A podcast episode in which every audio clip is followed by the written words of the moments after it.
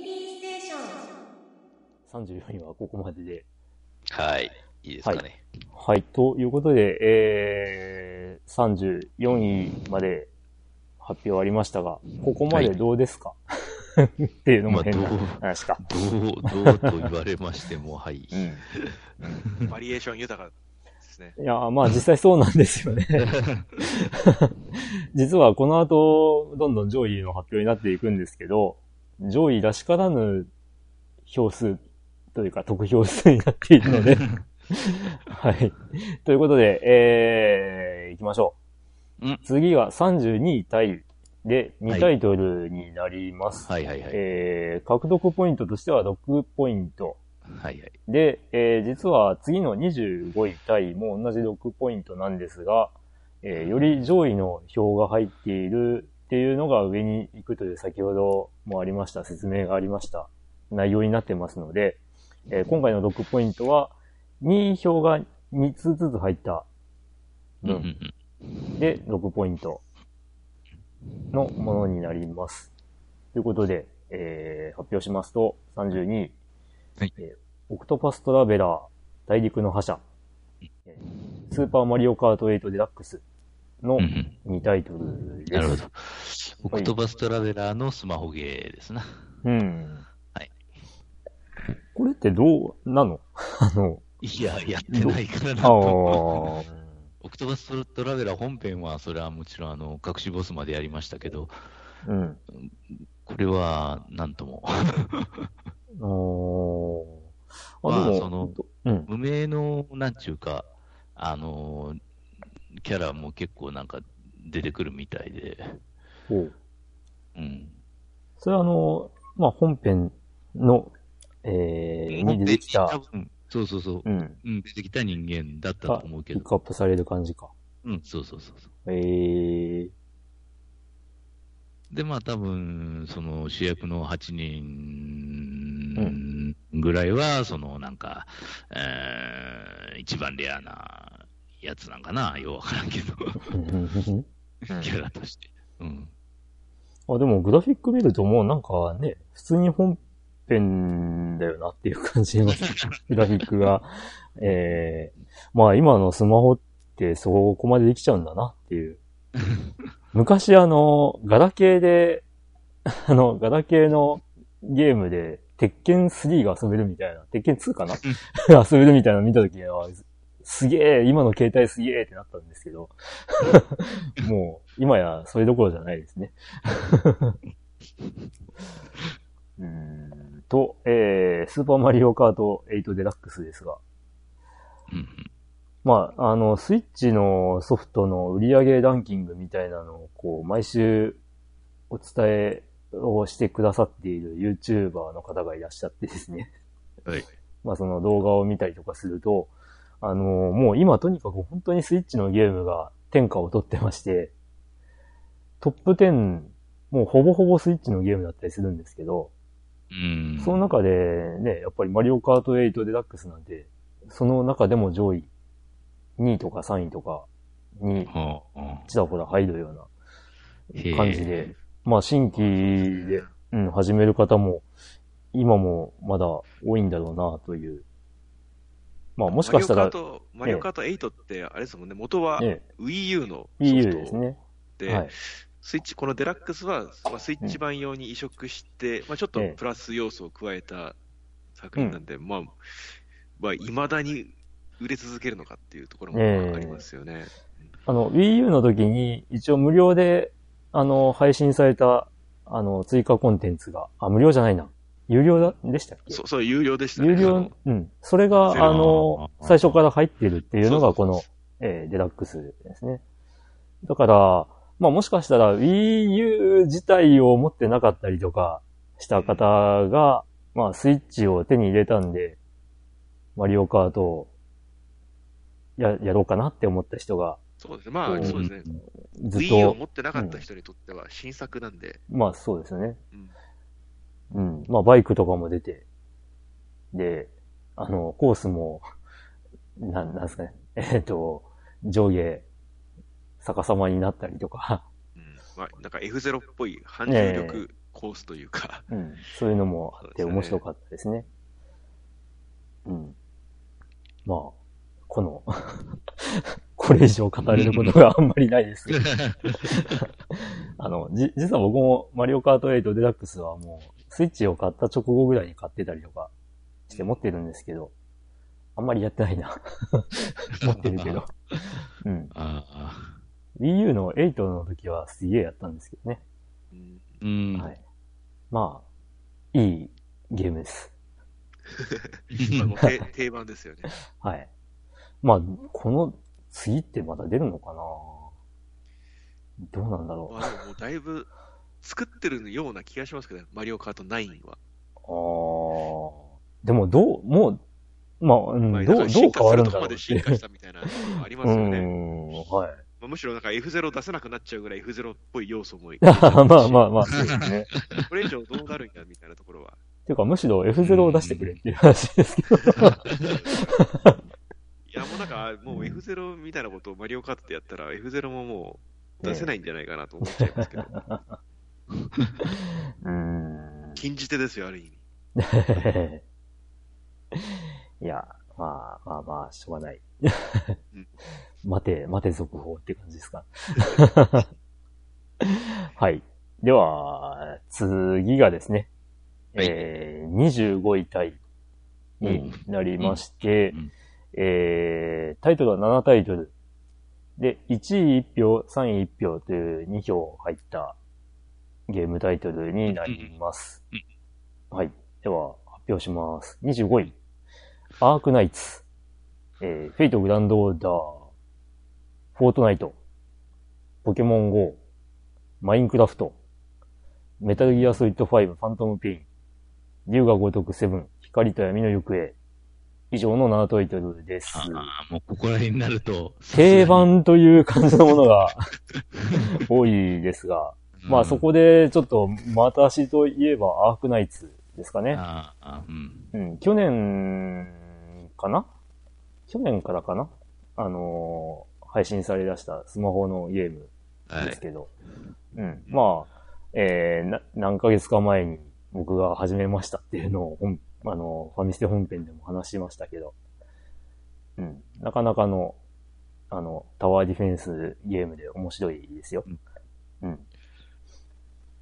まあ、メインストーリーがちょっと暗すぎるかなっていう嫌いはあるんですが、うん。で、まあ、珍しく FGO が。あの、いや、上位の方に来てるかな、みたいな感じですけど、まあでも2、2票なんだよな、これ。自分です、入れたのは。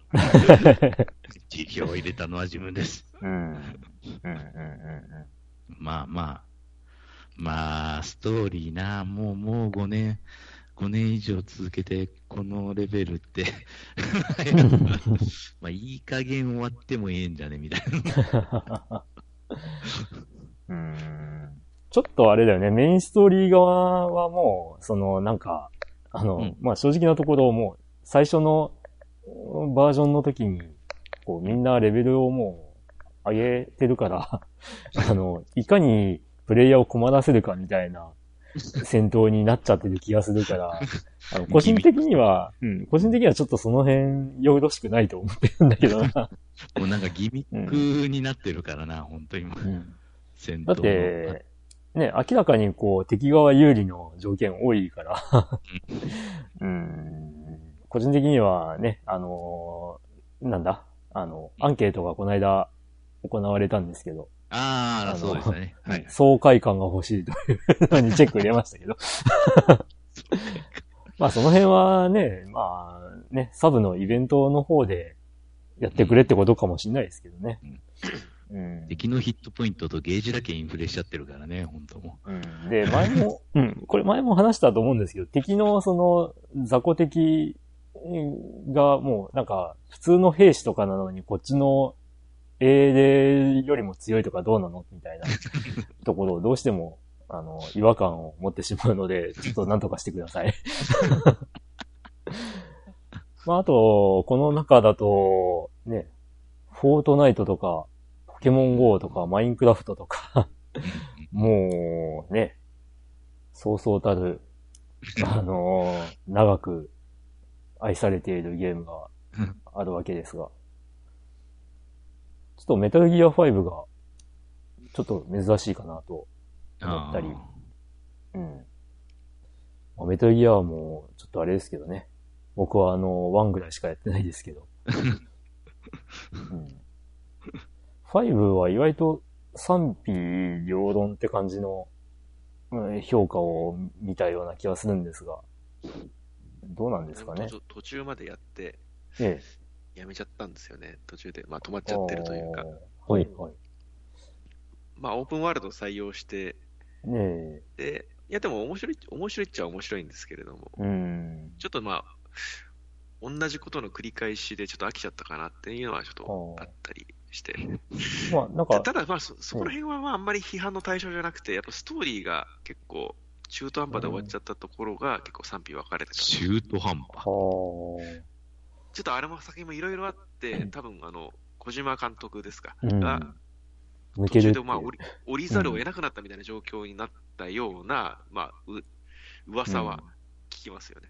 うん。ううん。ん。なので、で、これを最後に、まあ、その、コナミを辞められてるので、小島さんは、監督は。では、ちょっと最後まで作りきれなかったのかなっていうのは、まあ、邪推とかはされてましたね。まあ、そうですね。ただ、まあ、ゲームぜ、ゲーム自体は、うん。おもまあ、面白い部分もあったり、うんしてうんうんうんちょっとオープンワールドにしては、ちょっと、あの、せ狭いというか、ちょっと薄薄いかなっていうか、密度がそこまで、あの、作作り込まれてないんじゃないかなみたいなところは、まあ、当時の印象としてはありましたけど。うん。だから、まあ、4ぐらいまでは、その、うん大きなストーリーの中で、まあ、そのそうですね。、どんどん進んでいくっていう、まあ、あの、例えはどうかわかんないですけど、まあ、スーパーマリオの1の1から8の4をまあ目指していくみたいな。ステージ、ステージクリア型的な。う。ん、そういう流れがあった中で、えーうん5からは、そのオープンワールドで、そのマップがあって、そそれぞれの箇所にミッションが散りばめられていて、そうですね。それをクリアしていくみたいな、まあちょっと、そういった意味でもゲーム性がちょっと変わった感もあるのかなっていうところですけど、うん、まあね、とは言いつつも、2020年に、えー、まあ、こうやって25位に上がるっていう、そうですうね。ん、なかなか、まあ、もう、え。何よりキャラクターとかストーリーとか設定が、やっぱりうん、唯一無二というか魅力的なので、うん、で、そうですね、まあ、このシリーズとしては、あのメタルギアサバイブっていうのは、まあ、小島監督が抜けてからも出てきたりしてるんですけど、それからあんまり動きがないっていうのは少し残念かなっていうふうには。うん、サバイブか。うん、あれもあれで賛否分かれたようなうん、記憶がありますけど。そうですね。言 うて結構この人のステルス系ですか、ステルスアクションというか、まあ、はい。メタルギアソリッド系で言うと、まあ、ライバル的なところでのスプリンターセルってゲームがうんあったんですけど、はい、はい。まあ、UBI ソフトから出てる、あちらも動きがあまりないんですよね。その Xbox 360とか PS3 とか、まあ、全然世代のゲームで、ブラックリストってゲームが出て、それ以降、スプリンターセル側も出てないので、いわゆるステルスアクション的なゲームのその看板タイトルが、ちょっとまああんまり、まあ、ステルスって要素自体は他のゲームでもいっぱいあるんで、ですけえど、いわゆるステルス系といえばこれみたいなゲームが結構あんまり月が出てき出てきてないなって、まあ、アサシンクリードとかもステルス系といえばステルス系なんですけど、うん。いわゆるそのメタルギア的なそのゲームというか、真打ち的なところがあんまり出てきてないなっていうのが最近は残念ですね。うん。うん。まあ、まあ、うん、そうですね。でも、本当に、いそうやっていろんなシリーズの名前が上がるぐらい、うんい一時期の、その、まあ、一ジャンルにはなりましたそうね。ですよね。うん。まあ、メタルギアソリッドシリーズも、まあ、先ほど話した通り、ワンしかやってないんで。うん。でもやっぱ小島監督、ええ小島監督あってのメタルギアだと思うので、やっぱちょっとやっなんとか出しづらいみたいなところはあるんでしょうね、コナミ的には。うん小島監督が、まあ、別のところでそうですね。近いものを出すかどうかってことですよね。うん。あの、う、もう、やんないんじゃないですかね。そうですかね。まあ違うことを始めてますからね、本当に。そうですよね。うん。まあちょっと、個人的に残念なのは、あのーね、コナミで、その、ホラーゲームが企画されてて、それがああ、はいはい。なくなったのがちょっと残念かなと。そうです、そうですよね。うん。うーん。ただ、まあ、これも噂の段階ですけど、あの、実際小島監督が、コナミ以外で出すんじゃないか、みたいな話が、ちらほらサイレント、ヒサイレントヒルを。サイレントヒルじゃないかもしれないですけど、うん、ホラーゲームを出すんじゃないか、みたいな噂にはなってるみたいですけど、あれ まあ実際どうなのか。ねえっと、もともとその企画したサイレントヒルって、あの、ノーマン・リーダスっていう俳優と、ギルレモ・デルトロっていうその映画監督との、まあはいはい、まあ、トリオというか、そのうん。三大スタッフキャストでえ組む、組んでやるっていうゲームだったはずなんで、サイレントヒルも、え新しいサイレント。まあ、その3人がまた、そのコナミを抜きにして組んでやれば、まあ、実質その企画が復活したみたいな盛り上がり方は はいできますよね。まあ、ノーマン・リーダスって、あの、それこそ、デス・ストランディングの主役だったので、うんうんうんうんうん。まあ、まあ、その辺で、なんか、いい関係があれば、えできるのかもしれないですよね。うん。まあ、なんだかんだと、やっぱり、注目してしまう、クリエイターさんですよね。いやー、もう、すごいですもんね。もう、あの人しか作れないですもんね。メタルギアとか、デス・ストランディング。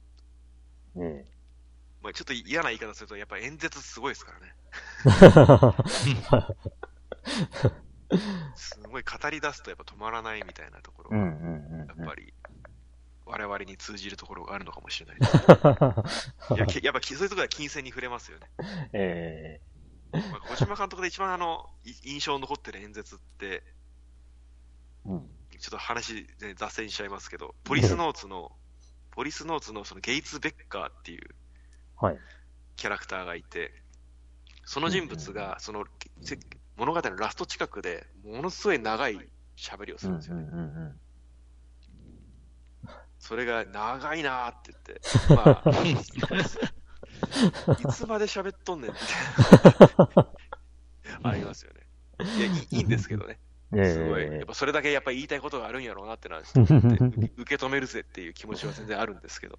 うんまああれもそうですよね。あのスナッチャーの、スナッチャーの最終、最終章もそうですけど。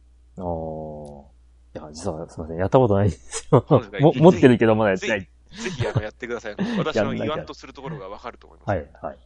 あええ長い。かってることはわかるけど、お前の話は長い。でもあれですよね。そういう本当に、あの、カラーを持ってるクリエイターさんっていうのは、そうあれだやっぱり、け、あれだけ喋れるってのはす、すごいと思いますよ。うん。まあでもそういう私もデス・ストランディングとか最新のゲームはやったことないんですけれども、ええまあ同じいい感じなんやろうなと思って見てます。うんうんうんうん。はい。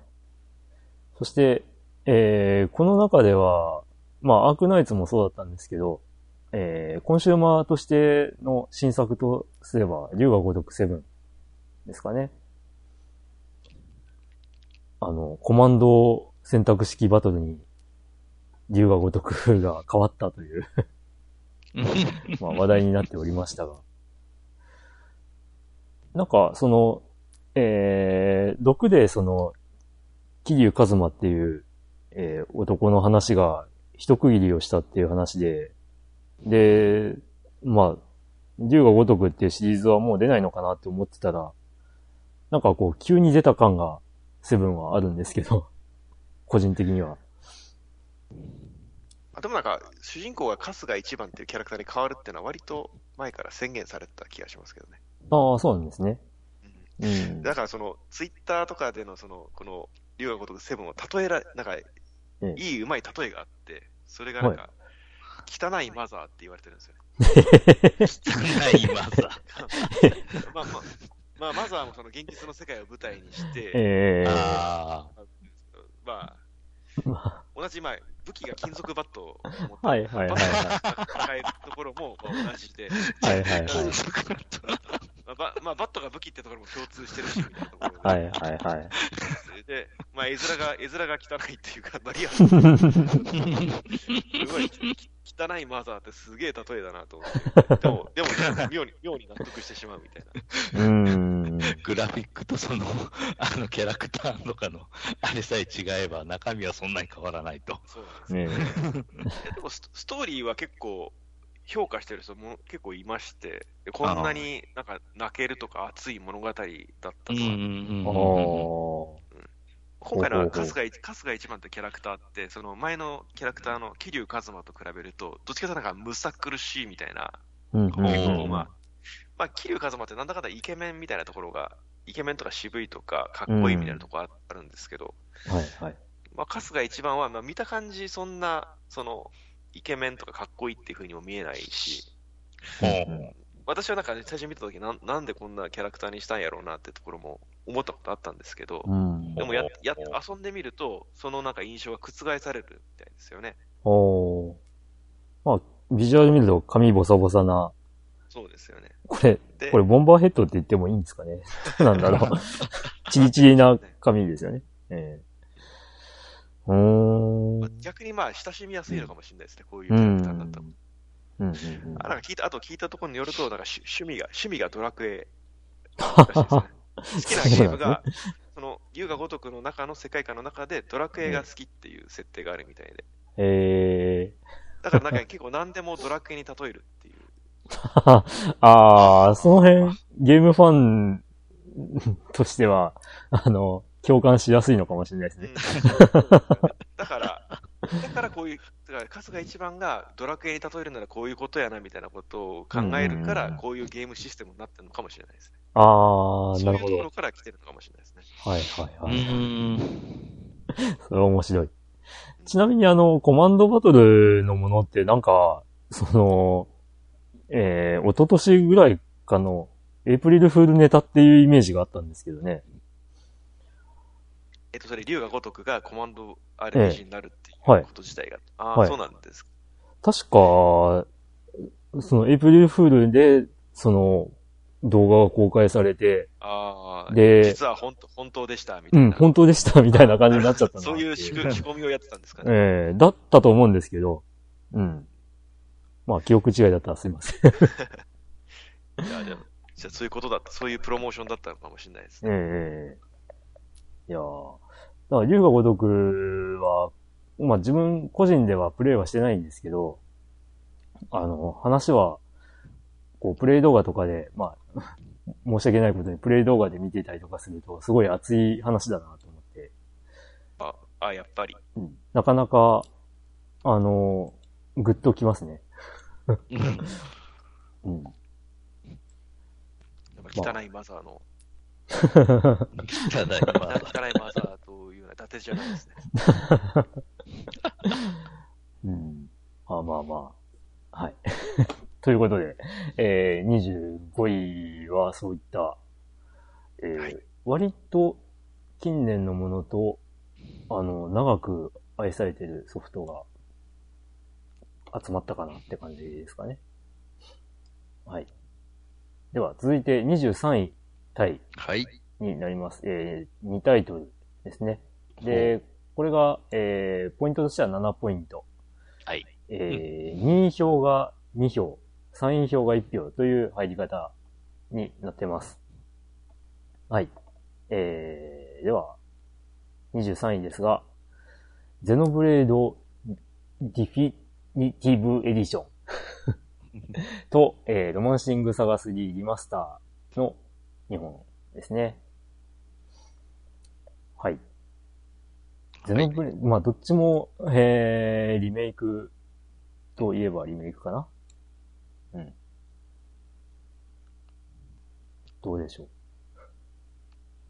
いやーロマンシングサガ、私ちょっとシリーズ、ほとんど触っ、触りをちょっとやったぐらいで、あんまりー言えることがなくて、申し訳ないです。はい。はいうん、まあ。ゼノブレイド。ド、ゼノブレイドえも、その、私はその、無印の初代の方はええ、なんか、あえて時間をいただいて語っちゃったぐらい、はい。好きだったんですけど、えーこのディフィニティブエディションはちょっとまだ触れてないっていうか、うんちょっとタイミ遊ぶタイミングを逃しちゃった感じですよね。うん。まあ、ゼノブレイダーでもも、あれですよね、グラフィックはすごく今風にパワーアップして、え若干遊びやす、遊びにくかったところがあるんですよ。システム的に分かりにくくて。ゼノブレイドってものすごいそのいろんな要素が集まってて、えうん。それがちょっとつかみづらいところが、そのユユーザーインターフェースのそのちょちょっと洗練されてない部分があったところで遊びにくい部分はまああるにはあったんですけど、それがうん治ってるっていうか、遊びやすくなってるってところがうんあるらしく、そこがすごく評価されてると思いますね。ええまあ、やっぱり Wii だったんで最初がですね。うん、そこからのグラフィックの進化っていうのは、そうですね。まあやっぱ結 Wii だ構った、から、うんはい、当時はそのプレイステーション3とか、Xbox とかと比べると、ちょっとやっぱ見劣りするグラフィックだったんですけど、特に顔とかですよね、顔とかうん。がち。ょっとひ表情がやっぱりうん硬いというか、そういうそうですよね。印象が、まあ Wii の時はあったんですけど、まあそこがね、それがその今の変われば今のレベルにうん、引き上げられてるってところがポイントですよね。うん。なので、まあ、触れやすくなったかもしれないですね。うん。うん。ロマサガ3はわかりません。申し訳ない。はい。うんあの、うちの奥さんがこういう番組に出てくれるんであったらすごい語ってくれそうなんですけど、リマスターじゃない、あの、スーファミの頃のロマサガ3をだいぶ遊んでるらしいので、あそう まあ、えーまあ、ロマサガ3は自分もまあ、それ遊んではいますけど、うんうんまあ、どうなんだろうね、あれ。いろいろ言われることも多いんかもしれんけど、うんまあ、面白いのは面白いですよ。うん。えだ、誰で始めてもそげえ、うーんっていう感じはあるけどね。ー、うん、うん、うん。うん。うーん。うん。ということです。すいません、上位なのに。上ここれ23位で上位と言えるっていうね、うんどう。どういうことだろうという感じですけど。うん、まああの、まあ今ちょっとすいません、あの、こう、付け焼き場的に画像を見てたりするんですけど、まあ、ロマンシングサガだなという感じですね。リメイク版ってことね。リメイク版と言っ、まあリマスターとかって言っても、あのーパッと見はそこまでの違いを感じないかんかなっていうところですけど、なるほうん。それでも、まあ、あの、非常に愛されてるゲームだと思うんで、うん。やっぱり大きく変更はしない方が、まあ、あの、ファンとしては嬉しいでしょうし、ど。うんうん、そこにね、ダンジョンとかの追加があるっぽいので。そこはやっぱり昔ハマった方も、それやってみたいっていう、うん気持ちにさせてもらえるんじゃないかなと。そんなとこですかね。すいません。本当に。はい。ということで、えー、23位の2タイトルでした。はい。で、18位になります、次は。はい。えー5タイトルですね。5タイトル、18位、5タイトルか。あで、ポイントとしては8ポイント。あうん。えー1票1票と2票1票という、ですねはいはいえーポイントの入り方になっております。はい。えー、では、その5本ですが、新女神転生3ノクターン HD リマスター、えーうんダービースタリオン。これスイッチで出た分ですね。うんうんで、ファイナルファンタジー14漆黒のヴィランズ。ペルソナ5スクランブルザ・ファントム・ストライカー。えーリングフィット・アドベンチャーの5本です。はーい。はい。えー、僕が入れたのが2個入ってるっていうね。うん？ペルソナ5スクランブルとうん。ダービースタリオン。あ僕は、えーと、ペルソナ5スクランブルを1位。で、ダビスタを2位に上げてました。あ、なるほど。うん。あのーまあ、今収録しているのが1月31日なんですけど、はい。うん。あの、今、投票したらどうだったかっていうと、ダビスタが多分1位です。あ そうなの、そうなの。そうなんだ。いやー、ダビスタの、なんというか、なんだろう、やめられない感は、やっぱすごい、すげえなと。うん。やめられない、止まらないですよ。うん、で、ちょっとあの、先日、あの、2回目のアップデートが行われて、うん。で、さらに快適に遊べるようになってるみたいなんですけど、まだそれを経験してないんで、はあう。ん。あのーまあちょっと、えー、不満に思われてた部分が改善されてるらしいので、ほうん。あの、レースの最後の直線のところで、こう、あの、前の壁に引っかかった時に、その馬がそれを避けるために、えっ、と、横方向にすごい勢いで走るって話を前にしたと思うんですけど、う。横滑あのりやな。、うん、横滑りして、で、その横滑りもしっかりスタミナが、あの、減ってるらしくて、おで、その横滑りの移動っていうのが結構な距離なんで、それでスタミナなくなってもうズルズル下がるみたいな場面が多かったんですけど、まあその、えー、2回目のアップデートが終わった後のレースを動画でアップしてる人がいて、で、その人が見るに、その横滑りした後も、あの、伸びてくれるようになったとかっていう。うん。で、実際ツイッターでその動画がアップされてて、リツイートしたりとかしたんですけど、確かにこう、横にガーッと動いた後に、あの、差し切って勝ってる映像だったんで、う わ、すげえってなって。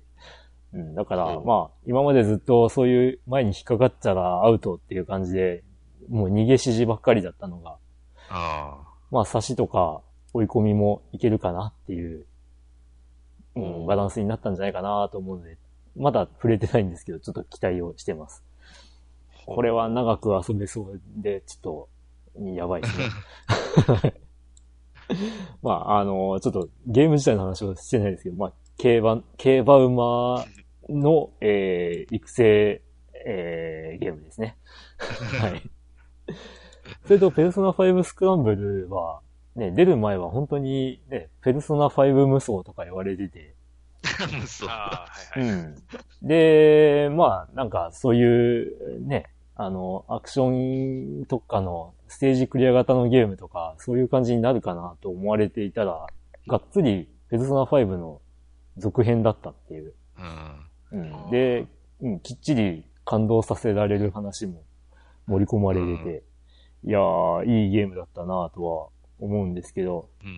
まあ、ちょっとだけストーリー的には引っかかる部分もあるっちゃあるんですけど、うん。あの、主人公たちの正体がバレてないのに、その主人公たちと、あの、接触したと思われる人物が利用されて主人公たちが窮地に陥るっていうシーンがあって、あれ？どうやってそれ分かったの？みたいな、そういう引っかかる部分があったりはしたんですけど、まあ、まあ、面白かったんで、って感じですね。はい。はーい。他はどうですか？まあ、他は、ソゲーでも。まあ話題としては、リングフィットアドベンチャー かなうん。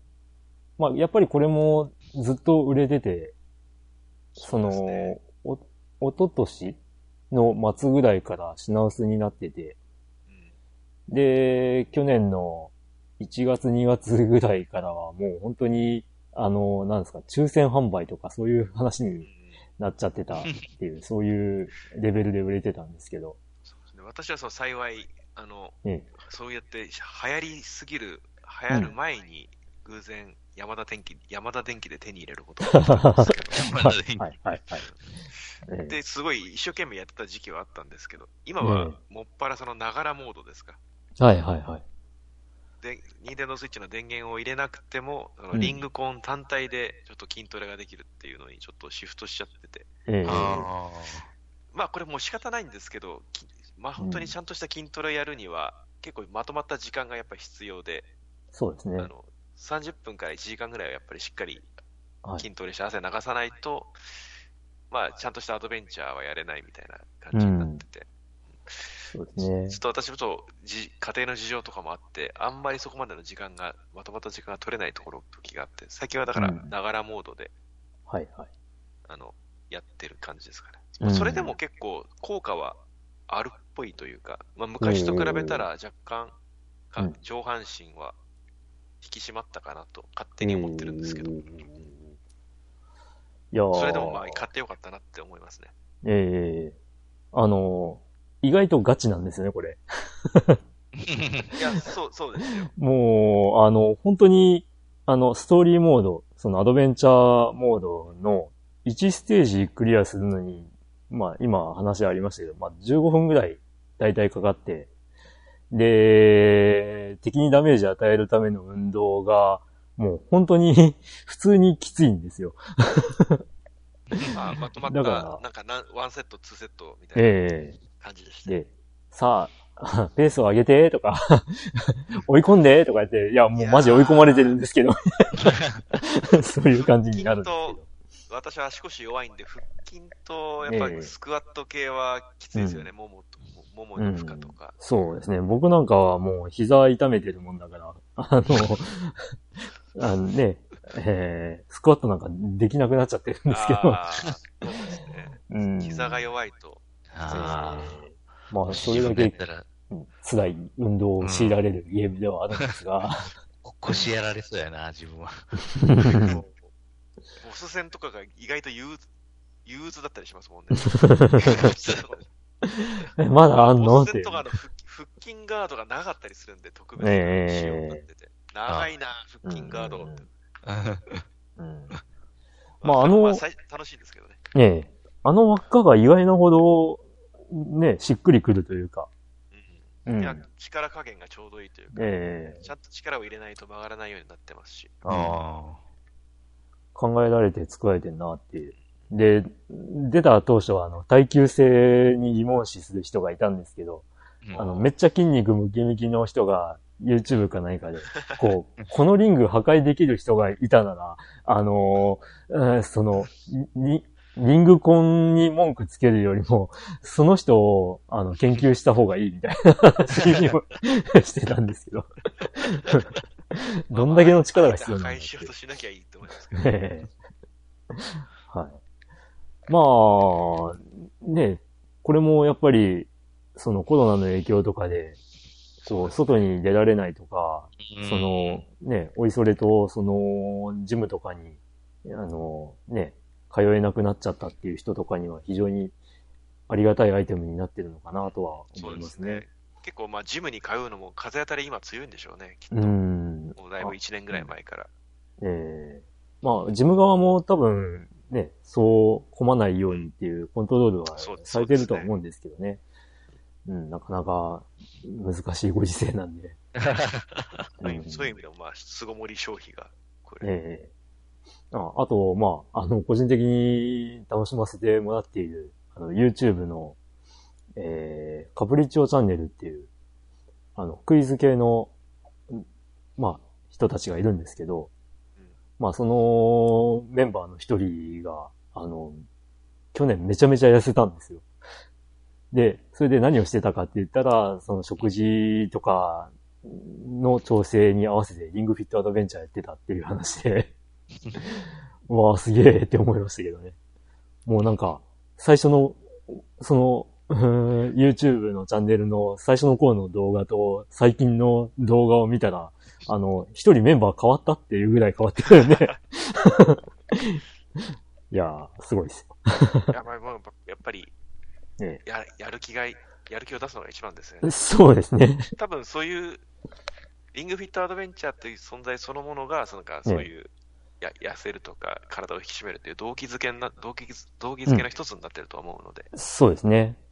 で、何でしたっけ？パッケージをこうパカッと開けたときに、何でしたっけ？筋肉は裏切らないでしたっけ？まあ、なんかそういうのを書いてたんですね。筋肉は一生の相棒とか書いてたんじゃないああ、でしたっけね。そんなでしたね。なかなかもう、箱開けるところから、あの、奮い立たせてくれる感じで。そうですよね。ええまあ、あのーなかなか今も手に入りにくいといえば入りにくいみたいなんですけど、まあね、この間、大分のね、えーゲオさんとか 行ったら意外とありましたけど、あったね。ね、ありましたありました都会では手に入りにくいかもしれないですが、まあぜひ、えー結構、あの、体験としては面白いので、うん、未体験の人は、ちょっとでも、あのー試しでもやってみると面白いと思います。うん。えー、他は、FF14 というと、ちょっと辛い話を思い出してしまうんですけどね。え？うーん。あの、まあ、FF14 なんですけど、うん。まあ、その光のお父さんというああ、はい。作品がありまして、まあ、その作者さんのマイディさんがね、昨年亡くなられたというのがね、結構辛いなと。うーん。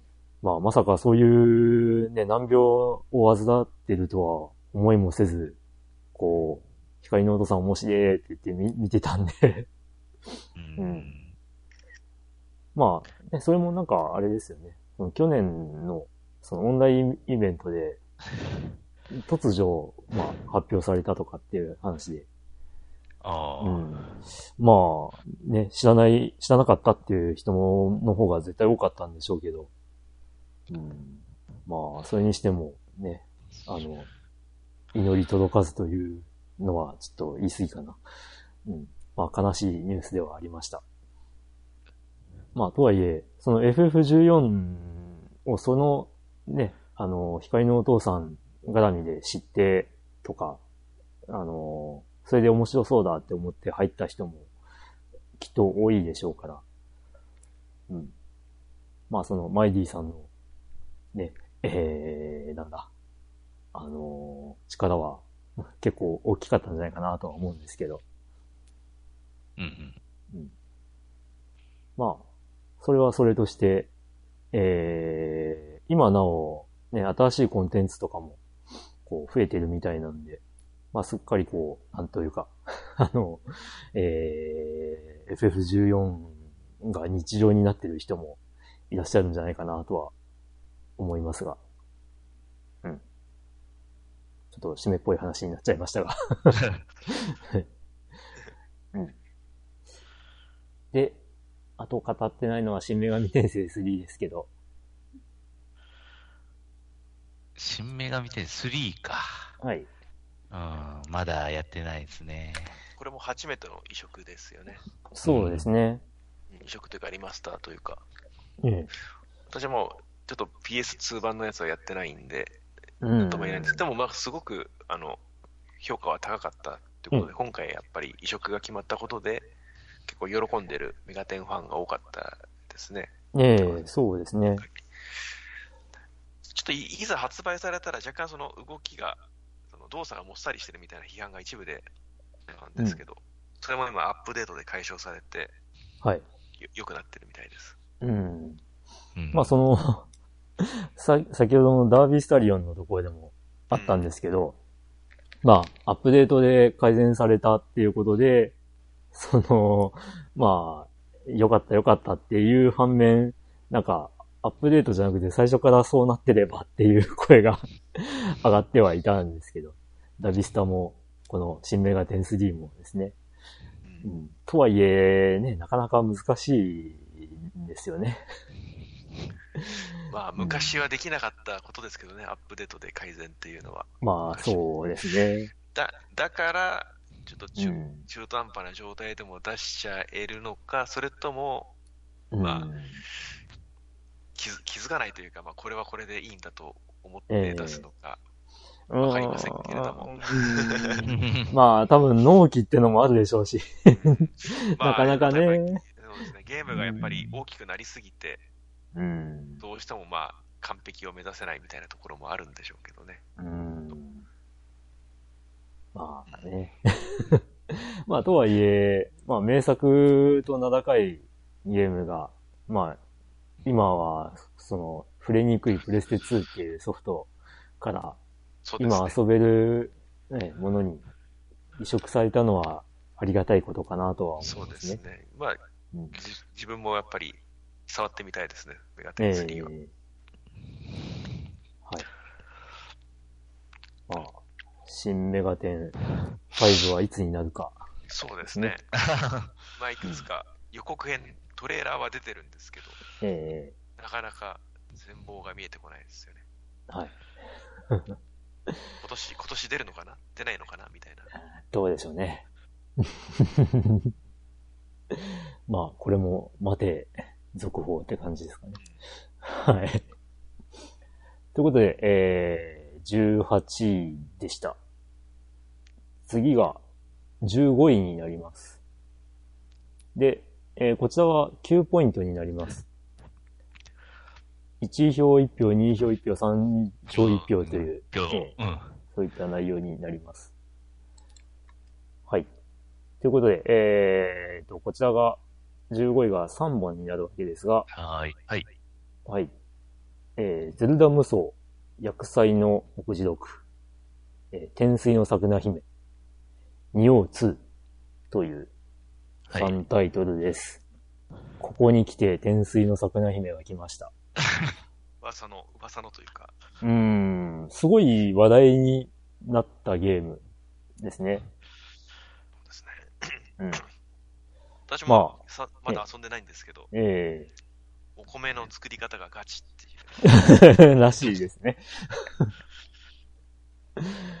うん、どこまでガチなのかっていう感じも なくもないんですけど。うん、それが結構めんどくさいんじゃなくて、やっぱ面白さにつながってるわけですよね。やっぱり評価されるってことは。えだからえちょっと気には、気にはなりますよね。うん。しかも、これが、ね、日本国内だけではなくて、海外でも話題になっているというのがすごいなっていう、この勢い。そうですね。やっぱなんかうん見た目があんまりそのインディーゲームっぽくないルックをしてるような、なんかもう、本当にあの、バニラウェアが、はいはいあの、13騎兵防衛権とか、プリンセスクラウンとか、あの辺のおぼろ村マスとか、うんあの辺のなんか空気を感じますよね。作り込み、ええ作り込んでる感じが。そうですね。うん まあ、ゲーム性としては非常に近いと思いますね。あの、アクションパートに関ああ、してはそうなん。ですか。はい。ねうん。まだやれてないですね。うん。まあ、実は僕も 触れられてはないんですけど。うん。いや、お面白そうって思ってええ 見てますね。うーんと、この3タイトルって、どれも2020年発売かな？どうかな ?2 を2って2をどうでした2はっけどうなんでしょうね。今更調べるっていうね。まあゼルダ無双は今年出たの、あ去年か。え2020え年出たのは知ってます。2を2も2020年3月ですね。あーじゃあ、うん。やっぱり生きのいい新作が、ええこちらで。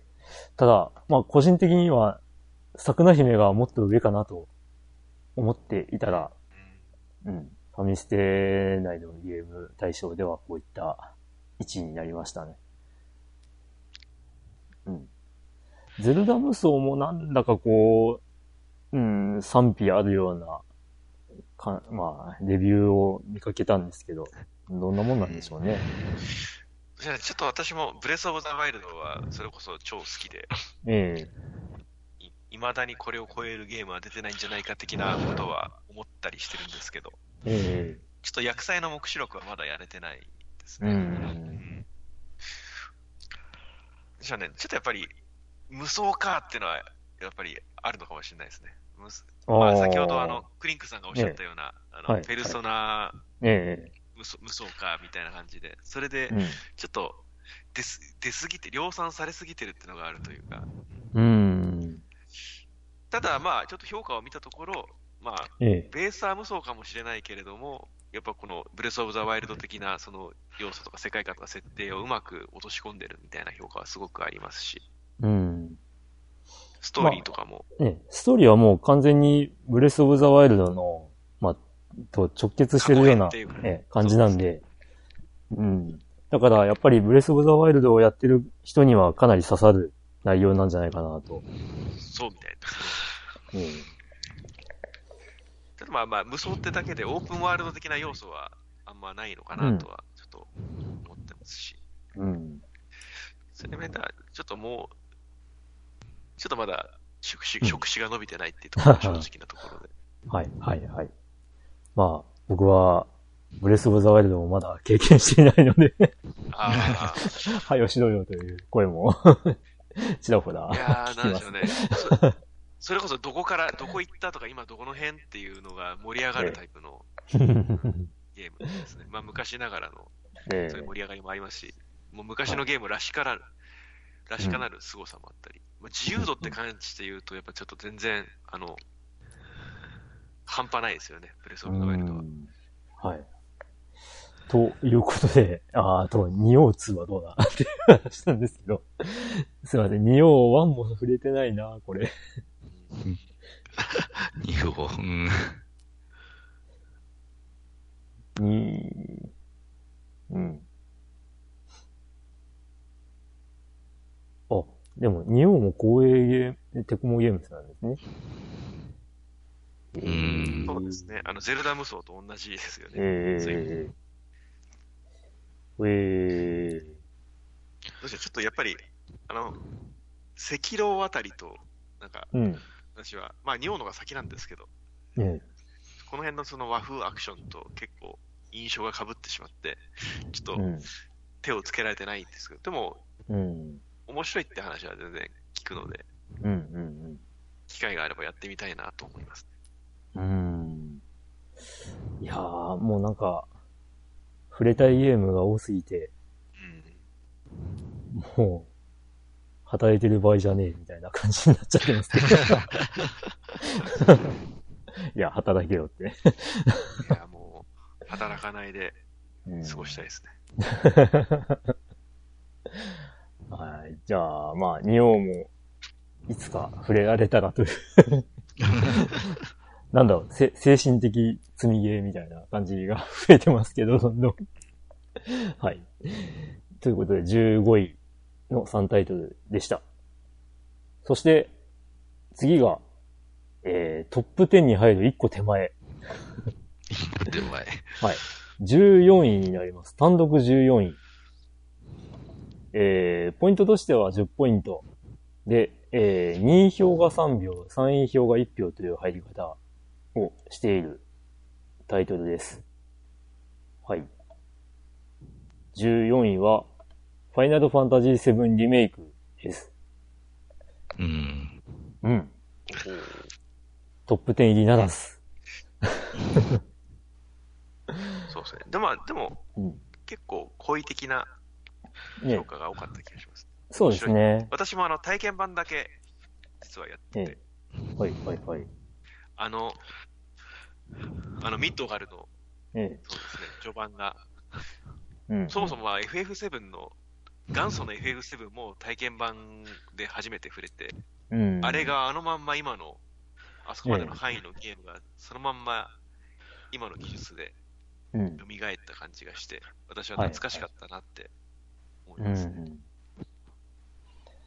いやー、まあ、本当に見事に、あの FF7 を、もう本当に今風にしたなっていうところなんですけど、まあそこから、あのーうんまあ分作っていうことで、こう、ね、なんだってがっかりされてる声も あったんですけど、で、しかもミッドガル脱出までて、みたいな感じで言われてましたけど、まあそれでも、ボリュームは、もう、なんだ？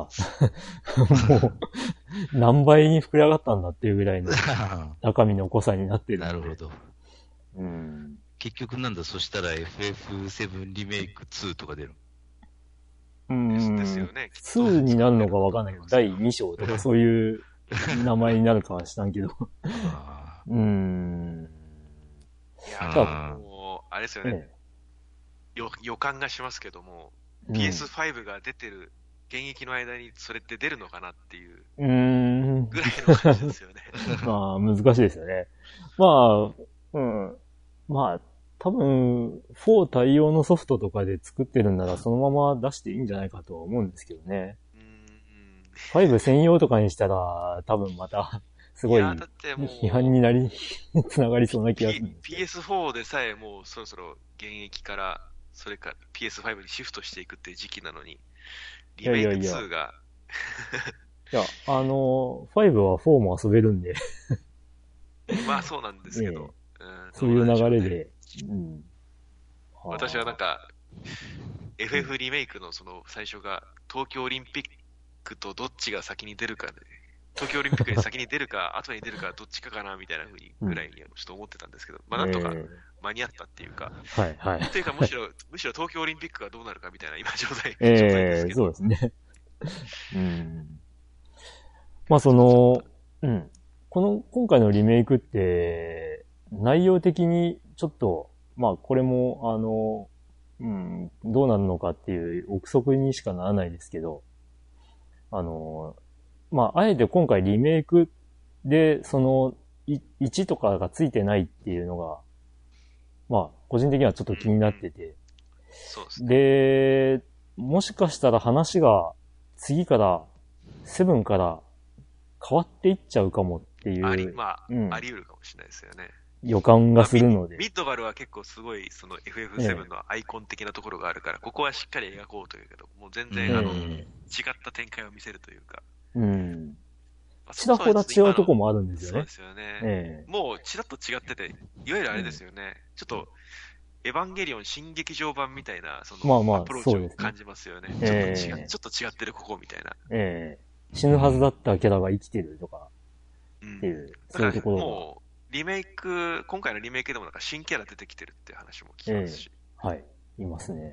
いや、だから、もしかしたら、今回そのリメイク1で、まあ次が2ですとかじゃなくて、次は何か違うタイトルがつくのかもしれないと思ったりもしてます。まあ、いずれにせよ、早く 次を出してって話なんで。前作のその、前作ではその初代の PS1 版の FF7 をそのままやろうとすると、多分、うん。次からオープンワールドを採用しないといけないぐらいな感じじゃないですか。ええあの、た多分それやっちゃうともう収集つかないっていうか、そうですね。多分同じようには作れないとは思うので、ええだから思い切ってそうした方が、多分、うん。あの、新鮮になんか遊べるような気がしますし、そうですね。こ子さんも新鮮に遊べるし、まあええ、新規の人も普通にこれが FF の新しい FF かって遊べるし、うん。いや、何にしろ楽しみではあるので、うんまあ、とにかく、あの、あー情報だけでいいんで、早く発表してほしいっていう。あの、次があるのかないのかっていう。分作とは言ってるから、次もあるんだろうな、という予想はつくんですけど、あの、公式から次の話は全く今のところないような状態なのいで、やーでもあれですね、えエヴァンゲリオン新劇場版コースじゃないですか。あれは、あれもだから2007年にえジョが出て、えうん。で、当初の予定だと、まあ、そこから1年か一2年か年うん3年、三年ぐらいで完結まで行くって話ですけど、もううん13年、13年、14年経ってますからね、今。う んまあ、9から8年とか言ってましたからね。ちょっと、多分やっぱりこだわり、スタッフ陣のこだわり具合からもちょっとそういううん。感じを受けますから、結構うん10年レベルで見といた方が、本当に、本当に分作ならば、なんだとかそういうスパンで見た方がいいような気がしてきました。ええまあ、あーまあ、期待して待っていきましょう。はい。はい。という14位、ファイナルファンタジー7リメイクでした。そして、ここからトップ10に入るわけですが、